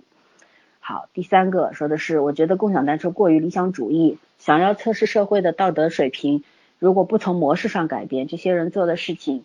也就能满足他们的道德成就感和理想主义，最终并不会成改变什么。第四个评论说的是，如果每个人都去举报的话，这不就是文革吗？人人都是红卫兵。你听到这些这个这个太上纲上线了，对，这太恶心了，实在是。对，听到这些没有道德底线就叫就叫前面好歹还叫还算人血馒头围观对吧？你这这后面这个大帽子扣的实在是太恶屎盆子嘛，这不就是？所以说我当时看完这篇这些评论的时候，我我不是生气，我也没有愤怒，我有点心塞，心塞，对对，确实很心塞。嗯，豆瓣无知的人怎么这么多呢？号称文艺青年集结地，所谓的挂着文艺青年帽子的这些人，我觉得豆瓣已经不这样了。你看那帮脑残打一星的太多了。但但是我跟你说，大多数人是以文艺青年的面貌，或者是明白，嗯，自欺欺人的以为自己是文艺青年才 才去的豆瓣啊。对吧？虽然现在是水晶肆虐，但是呢，我觉得能够在这种文章下面评论，并且长篇、长篇的这个上上百个字的这种评论的人呢，你不能说他吃饱了没事干，而是我觉得他们想的就是这么想的。然后我当时就想到了一句话，我说我我从来都知道一个道理，就是做与不做的最大区别是后者拥有对前者的绝对评论权。嗯，对吗？我觉得这个其实是共通的，放在任何一个领域、任何一个事件当中都是一样的。然后我当时特别想写一篇文章给反驳，后来想想不用反驳了，对对对，不用说，就在节目里说吧。就像我说了也纠正不了什么，但是我必须要还是要必须要说，对，讲虽然价值观不同，但是一定要跟他们据理力争一下。对我，我就以前我们在讨论什么节目的讨讨论什么话题的时候，对吧？我说过是不是所有事情都都准备好了？比方说有很多人说，哎呀，共享单车因为它这个。出现之后，它占用了人行道，或者说它出现的这个，比方说小黄车 OFO，它的质量不是很好，然后它的所有问题，我们以前在节目里说过，像小黄车，它是在设计上是确实留下了一个 bug，至于他们是故意的还是无意的留下，我们不去讨论，因为你没有办法去猜测这些设计者或者是这个公司老板的这个意图，对不对？但是我们只要看结果，它现在确实。质量不好，所以十之八九是坏的。大家急着用车的时候，哎，这个打不开，哎，这个轮胎内胎都出来了，哎，这个车要散架了，什么没有轮呃没有座椅啦，车把手不见了等等问题都是出现了，所以大家觉得特别不开心，觉得这东西成了城市垃圾，那个就是这个是结果。我们不用去臆测别人的意图是什么，我们只要看结果就好了。那我我其实只只骑过小黄车和摩拜单车，我其他的我没有骑过，不发表意见。嗯，我也不是摩拜单车的什么狂热粉，但是我觉得，因为摩拜单车有很多问题，就像很多人说占用了人行道，因为他有时候投放投放的时候，他们可能会因为摩拜做了一个很牛的事情，做了一个大数据上面的一个统计，就是他比方说哪里车流量特别，就用车频率特别高。然后需求量特别大，他们就会在这个地方多放。来投放，因为他们是通过 GPS 定位车辆，然后所有用户他骑行的数据、距离、时间长短，嗯，他都有都有都有数据统计，所以他们通过大数据去投放车辆，其实是一个很科学的方式。但是有很多人为什么说，哎呀，占用了盲道或者是占用什么是什么？其实就是有很多人不遵守规则啊。规则上写的很清楚，你应该停在哪。我觉得这个就是不遵守规则，并不只是摩拜单车出来才有的。对，就是你们那帮违章停车，你们那个汽车停在盲道上，那有又有多少？是，就我说的就是这个道理，就是说，就是很多人是觉得这个事情是摩拜没干好，就第一个评论里面说是他说无序投车，其实真的是无序投车吗？有很多的原因是什么？是那些人无序的停放车好吗？他使用完之后为了自己方便就随手一停。我甚至见过停在快车道上的，你知道吗？还有见过，比方说在一个商场，这个商场的保安他觉得你我我们这个地面上不能给你停，那怎么办呢？把地面上的车统统移到了非机动车道，占用了非机动车道。那大家骑就是非机动车、电动车、自行车，他就过不去了，受到障碍了。那所有的错，所有的错，大家都会归责到摩拜单车吧？嗯，直到现在为止，上海好像都有四千多辆摩拜单车被锁在呃某一个车辆管理所里边，然后要去认领，要交钱。现在这个这个战斗持续到现在很久了，还没有彻底解决。那其实。就是我还就是要回到话题上来说，是不是一切所有的规则规则都好了，都做好了，所有的法律条款都完善了，然后摩拜才去做这件事呢？共享单车才应该应运而生呢？是在所有一切都 ready 的状态下才会产产生这个新新新新兴事物、新兴的共享经济呢？还是说因为产生了这个才去推动文明的进步呢？对吧？我觉得答案很明显，就是我们。我们人类人活着最有意思是什么？是未知的那种惊喜，对吧？人最恐怖的事情是什么？是未知的恐怖。所以说，是不是就就算是所有的规则都制定好了，才出现共享单车，那是不是违规的事情就不出现了呢？嗯，对吧？就像法律，很多人出了事儿都说，哎呀，中国法律不健全，不好意思，法律从来不是面面俱到。很多人去责怪警察，说你为什么不去，不去预防犯罪？能预防吗？预防不了。一人给你派一个警察，天天睡在你边上，都抑制不了你要杀人的冲动，好吗？对，对不对？搞死的那个是警察。对，所有所有的事情，不要老是出了事儿之后 去去就把所有的责任归结到。归结到，比方说一个有权利的，或者说他看上去，对，看看上去有权利的那那一方，对吧？其实这样一个东西出来之后，其实需要全社会的去推动，大家去共建，各方各方面各个群体，大家共同努力，才能把这个事情做到更好的一个阶段，而不是说啊出了事儿，你你推卸责任，我推卸责任，然后让这个事情消失就没事儿了。对吧？不做，很多人的想法是不做不就没有矛盾了吗？不做不就没有毛病了吗？不做你还不方便呢，真是的。那你妈你爸不把你生出来，你就不用受苦了，同理可证，对不对？对，他没机会再打字了。对呀，所有的烦恼都离你而去，你不用操心我今天中午要吃什么外卖。你小心点，听完你的节目一堆人自杀怎么办？不会，我要真的是这样的话，那我是有说过说过，这世界上只有两个永恒的难题。一个是今天呃，明天今天中午吃什么？一个是明天早上穿什么？对呀，所以说嘛，你不出声什么问题都没有。但是没办法呀，很多事情就是你爹妈没经过你同意就让你出生了，所以说你要面对这一生的，对不对？然后你要处理无数的问题，是不是所有东西都 ready 好了？你爹妈给你指了路，你会不会按照他们？他们有他们的生活经验，以他们的生活经验给你指了一条人生之路，你会按照他们的方式走吗？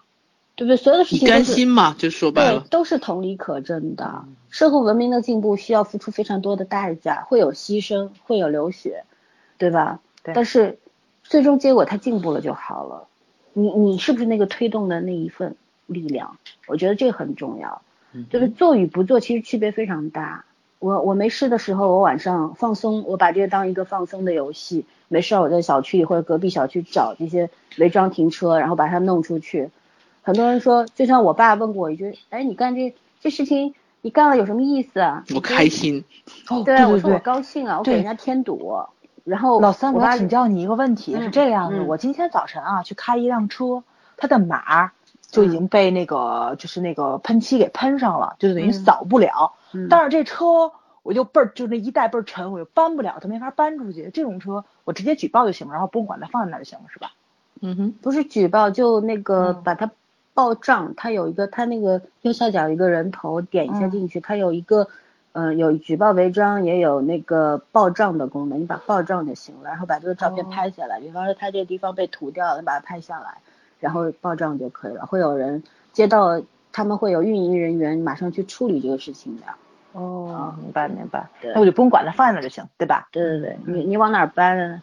你没地方搬呢，我想只 要在马路上就对了。我想的是，因为在在小区里面，肯定是这里某一个住户的，我搬走他不找不着这辆车了吗？它有两个地嗯方可以扫码嘛，一个没有了可以扫，两个都没。有，另外一个划掉了。嗯，那那必须要报账。对你也可以，对你也可以顺手举报一下，嗯也许就是前面那个人干的，对吧？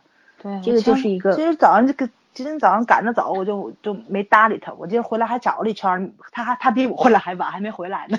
嗯，其实就是为什么要说这个事儿，我我就觉得这社会上其实很多事情都是相通的，对吧？嗯除了共享单车，就很多新兴事物产生之后，大家我不懂，大家是很多人是因为惧怕这个新事物扰乱了你的生活秩序，还是怕什么？嗯反正很抵触这些新的东西产生。刚才还有一观点说什么？说是是满足一下，就是帮资本家打工是吗？对，帮说是帮大佬 这个我我我很不能理解这些人是是怎么想的。啊呃，说实话，啊，轩轩好像又掉线了。有能力去帮助更多的更去去造福于社会，就算是投资那些公益基础的基础设施，嗯，最终他还是可以在这个基础上去做盈利的，没有必要说人家有钱就全部都要捐出来，这个没有逻辑的呀。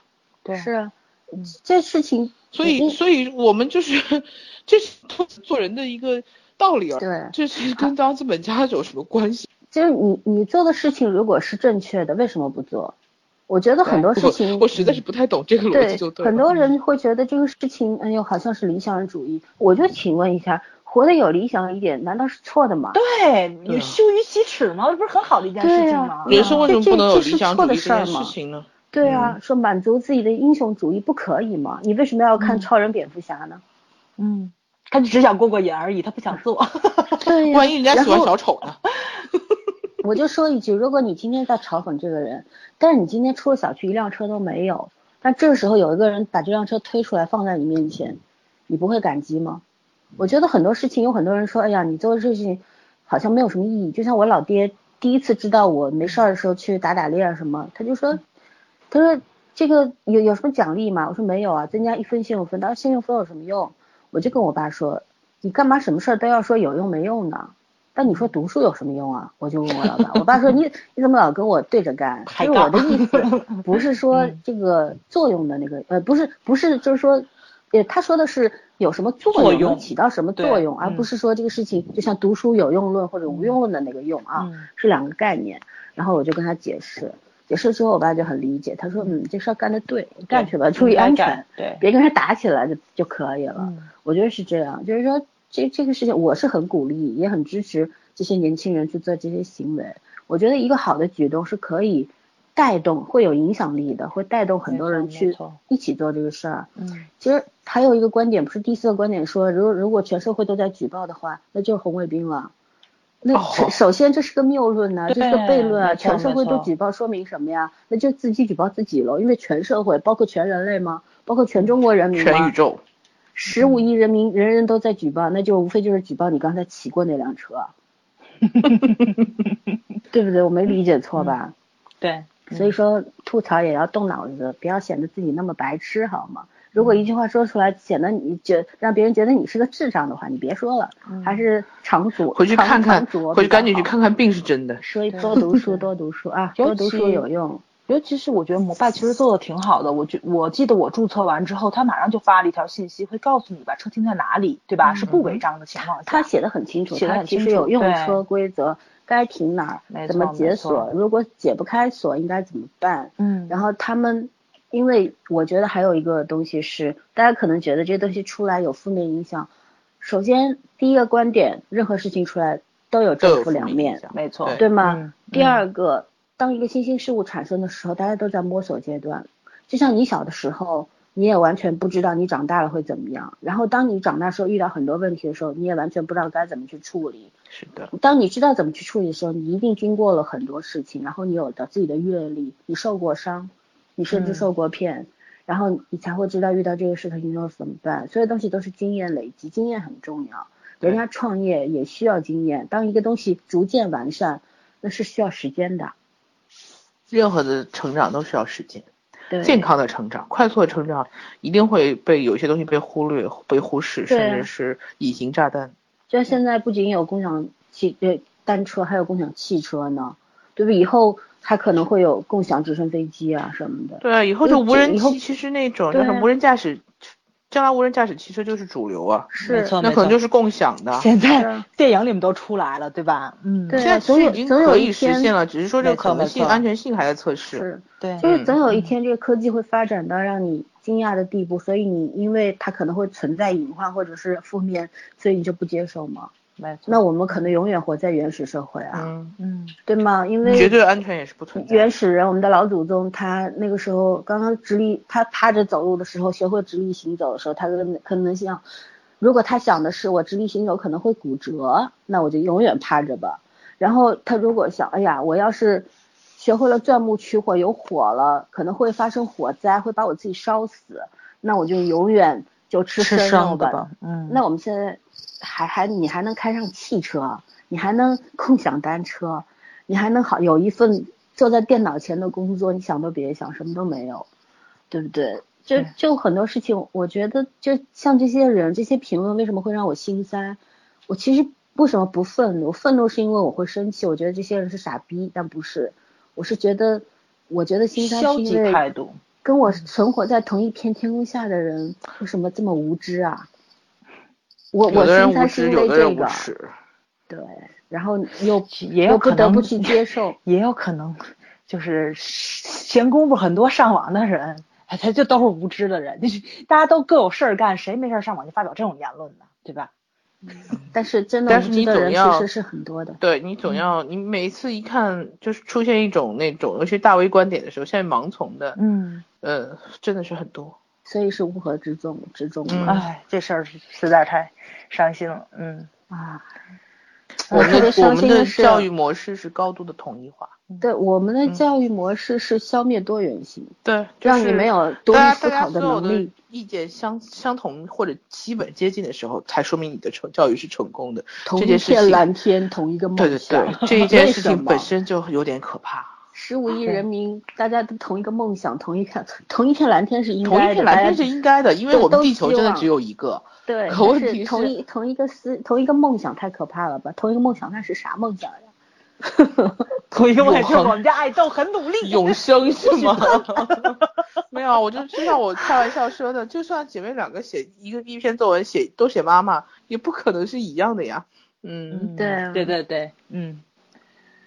哎呀，聊着聊着又聊了我们心塞的问题，其实就是我是我特别就是也又心塞的一件事情，就是我明明是想欢乐的吐槽，然后吐着吐着把自己给吐烦了，哎，吐郁闷了。关键吐完了之后还觉得死了死了好多脑细胞。对，还要动脑，吐槽为什么要动脑？嗯，啊，刚才我们有个小小听众小朋友还在问我啊，那个你们要吐是严肃向呢，还是欢乐向呢？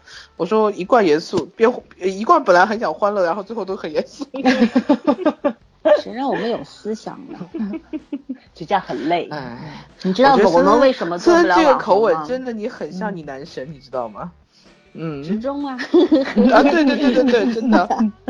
我今天听到他讲的一个那个就是收费收费的节目嘛，然后嗯就就在最后一句话，前面开篇我都觉得还蛮好，就是蛮有蛮有点的，然后到最后一句话，我突然就觉得这口气好像森森同学，就正经上了就。没有没有，就一定要夸自己。这才是终极目标，还是天蝎座哦。我不说过我喜欢两个天蝎座吗？耶，谁是天蝎座啊？朴炯植啊，还有黄执中啊。黄执中是摩羯吧？天蝎。你看，我也觉得是摩羯。哎，我也觉得黄执中是摩羯，他是摩羯吧？很像。赶紧去百度去吧。上升的话天蝎座。上升的话，就咱俩回来给他算算。森森同学一直要求我跟早给给他们家小囧子算一算星盘，你知道吗？然后我们两个就装作没听见。你得知道他在哪出生的，几点出生的。他在他在哪儿出生的？好吧，他在那个啥不太容易查到。